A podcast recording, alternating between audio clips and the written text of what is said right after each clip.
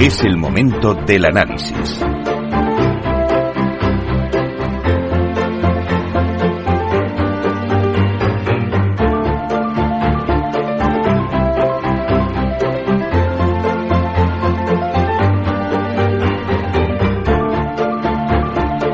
Bueno, pues hoy en el análisis del mercado hablamos con Caser y hablamos sobre hipoteca inversa. Eh, una forma de convertir en liquidez el ahorro inmobiliario. Y es que la jubilación debería de ser ese periodo plácido de descanso y disfrute tras una larga vida laboral. Pero sin embargo, se vislumbra siempre con la incertidumbre de las pensiones públicas, que, que es que no nos aseguran que podamos mantener nuestra calidad de vida una vez dejemos atrás el mercado profesional.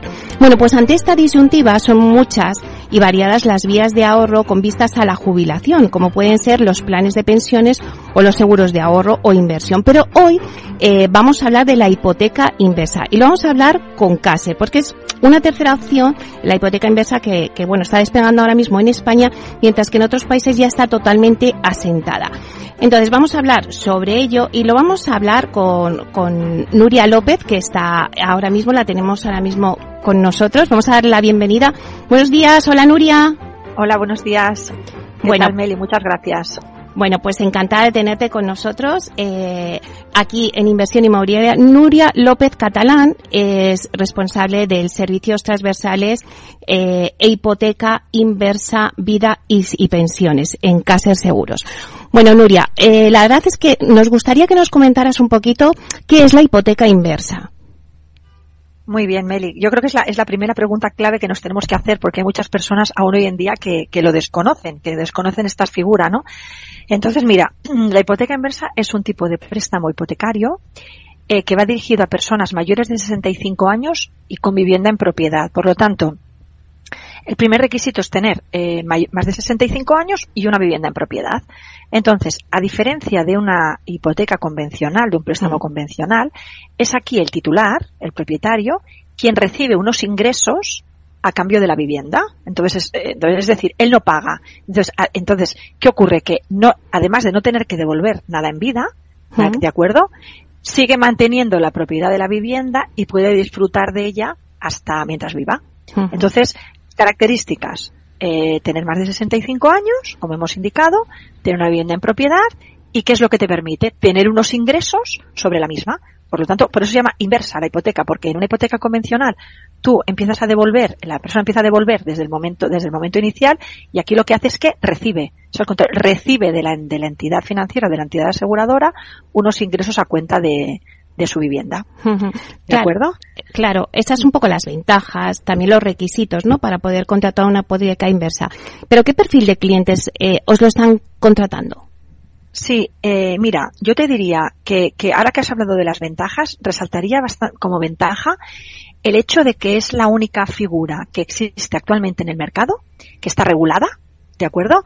Porque la hipoteca inversa eh, está regulada por la Ley 41-2007 y luego surgió una orden ministerial a posteriori del 2011 que la reguló. Entonces es la única figura regulada, además con total seguridad porque se firma en escritura pública ante notario y luego pasa por el registro de la propiedad, que te permite tener unos ingresos sin perder la propiedad y sin tener que dejar de vivir en tu casa, porque hay otras figuras pues que, que, que lo que te permiten es pues eh, mantener la propiedad pero irte de tu casa o alquilarla, pero quiero decir es la única figura que existe en el mercado. Entonces, a la otra pregunta que me estabas haciendo, Meli, en cuanto al perfil de, de usuarios, pues yo, nosotros lo, lo, en Caser los clasificaríamos, los dividimos como en dos grupos. Decimos por un lado los jóvenes con tiempo libre, que son estas personas eh, inferiores a los 80 años, que les llamo jóvenes porque hoy en día, quiero decir, con 70 y pico las, las personas están muy bien. Hmm. Entonces, que son personas que la contratan porque lo que quieren es, bueno, pues eh, vivir mejor, es decir, se han dado cuenta, como muy bien estabais comentando en el programa, que una vez se jubilan, le bajan los ingresos y quieren seguir manteniendo su nivel de vida. Y entonces dices, bueno, pues tienen cargas, porque aunque la casa esté en propiedad, tienen que pagar un IBI, tienen que pagar una comunidad, tienen que pagar una serie de, de gastos, y dice, y eh, como ya sabemos, los sueldos, eh, cuando uno se jubila, las pensiones están topadas. Muchas veces no equivale al sueldo que han cobrado cuando estaban en, en activo. Entonces dicen, bueno, pues ¿por qué no disfrutar de mi casa y seguir viviendo bien? Muchos te dicen, oye, pues es que yo quiero seguir viajando con mi señora, o vi una señora que me decía, es que a mí me gusta la peluquería todas las semanas, o me gusta hacer viajecitos con mis amigas. Y este perfil de clientes muchas veces también lo hacen porque dicen, bueno, es que tengo amigos más de, edad más avanzada que han necesitado eh, cuidados en casa o una persona que venga más horas y eso tiene un coste y me estoy anticipando a ello. Hmm. Esto es un perfil. El otro perfil que te diría de clientes que tenemos son estas personas ya con edades superiores a los 80, te digo la barrera de los 80 y a lo mejor pueden ser 85, ¿eh? más o menos, hmm. que son personas que ya tienen esta necesidad. Y en este caso, eh, los prescriptores suelen ser los hijos, ¿de acuerdo? Son los hijos los que se informan porque quieren que sus padres estén cubiertos con esta ayuda domiciliaria o con esto para poder vivir más tranquilos. Entonces son como un poco los, los dos perfiles que nos encontramos. Pero bueno, yo te diría que nivel, a nivel económico medio, medio alto, bueno, son personas que no, no, no lo tenemos que vivir como pensar, decir, uy, por personas necesitadas, no, no, personas que tienen, que tienen ingresos buenos, que tienen inmuebles buenos y que quieren seguir viviendo bien. Claro. Eso es un poquito el, el perfil. Y cuéntanos, Nuria, eh, ¿en qué consisten las modalidades que tenéis vosotros en el mercado? Pues mira, eh, me gusta esta pregunta porque así podemos explicarlo bien. Tenemos todas las modalidades que pueden existir. Es decir, empezamos con la, con la que nosotros consideramos que es la, la como si dijésemos la más idónea, que es una que lo que te hace es que te paga mensualidades. Es decir, tú vas recibiendo unos ingresos mensuales que lo que hacen es que complementan estos otros ingresos que tú puedas tener normalmente derivados de, la, de tu pensión pública. Entonces, estas mensualidades, pues bueno, dependen, pues bueno, pues evidentemente de la edad que tienes cuando lo contratas y del valor de tu casa. A más valor del inmueble, pues mensualidades más altas. Estas mensualidades se pueden combinar con una, con una disposición inicial adicional. Hay personas que te dicen, bueno, yo igualmente quiero pues 10.000 euros, 15.000, 20.000, lo que sea de entrada, pues porque quiero hacer un viaje con mi familia para celebrarlo, o porque tengo una pequeña obra. Es muy típico muchas veces personas que te dicen, oye, pues tengo bañera en casa y lo quiero cambiar a mm. ducha porque me es más cómodo. Bueno, te digo cosas típicas que nos encontramos, ¿no? En, el expertise de los años que llevamos. Y luego hay otra opción que también estamos ofreciendo porque la estaba pidiendo el, muchos clientes la solicitaban, que era la opción a cobrarlo todo de golpe. Personas que te dicen, no, yo no quiero unas mensualidades, sino que lo quiero todo de golpe. Y en este caso, cuando se hace todo de golpe, pues se suele dar entre un 12 y un 44% del valor de, de, la, de la vivienda. ¿Qué ocurre? Mm, nosotros, ¿en qué caso aconsejamos esta opción de cobrar todo de golpe? Bueno, pues en los casos de estas personas que tienen cargas económicas, ¿no? Hay personas que llegan a este momento y siguen teniendo hipotecas vigentes o préstamos porque pidieron una ampliación para hacer reformas y personas que te dicen, oye, es que yo quitándome esta deuda, pues ya, ya, ya, ya respiro o personas que te dicen, no, es que necesito un importe elevado porque tengo que ayudar económicamente a mis hijos. También nos hemos encontrado. En estos casos, eh, el darlo todo de golpe, lo, lo, bueno, es una, es una, es una opción. Hmm. Pero eh, si no, nosotros siempre aconsejamos el cobrarlo de forma mensual porque así tú vas eh, percibiendo unos ingresos conforme los vas necesitando, complementando tus ingresos mensuales, ¿no? Hmm. Pero bueno, tenemos todo el espectro eh, posible dentro de nuestra de nuestra cartera, que es lo que se puede ofrecer a los clientes. Claro, y seguro que, que, muchos de nuestros clientes se están preguntando, Noria, eh, qué la diferencia, la hipoteca inversa eh, frente a otros productos de licuación de patrimonio inmobiliario.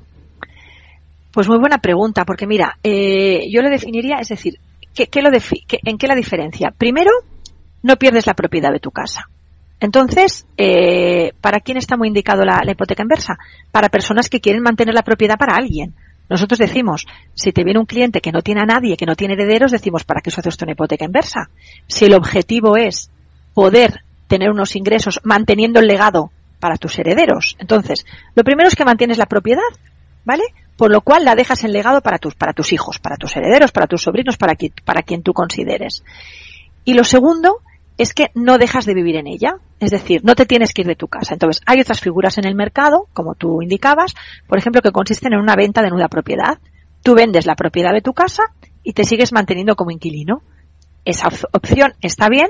Si tú dices, yo no tengo herederos, no tengo a quien dejarle la propiedad, pues vendo la propiedad, la nuda propiedad que se llama, y sigo, y sigo viviendo en mi casa. O hay otras opciones, que tú vendes la propiedad, y te quedas como inquilino de tu casa. Estamos en lo mismo. ¿En qué se diferencia de la hipoteca inversa? Que la hipoteca inversa tú vives y mantienes la propiedad que es lo mm. que te he dicho. Y luego hay una tercera opción que también se da en el mercado, que estos son ya personas con dependencia, que lo que hacen es que alquilan tu casa, no pierdes la propiedad, pero te tienes que ir a vivir a una residencia.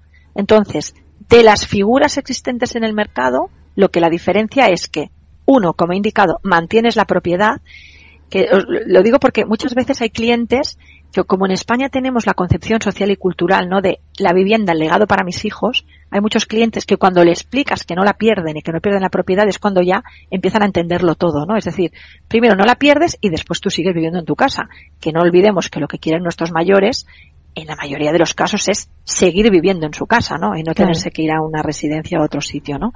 Y luego, como te he indicado, pues que está totalmente, totalmente regulado eh, tiene una tasación para poder hacer la, operación que la ley obliga que sea por una tasadora homologada por el Banco de España, es decir, que son tasadoras oficiales.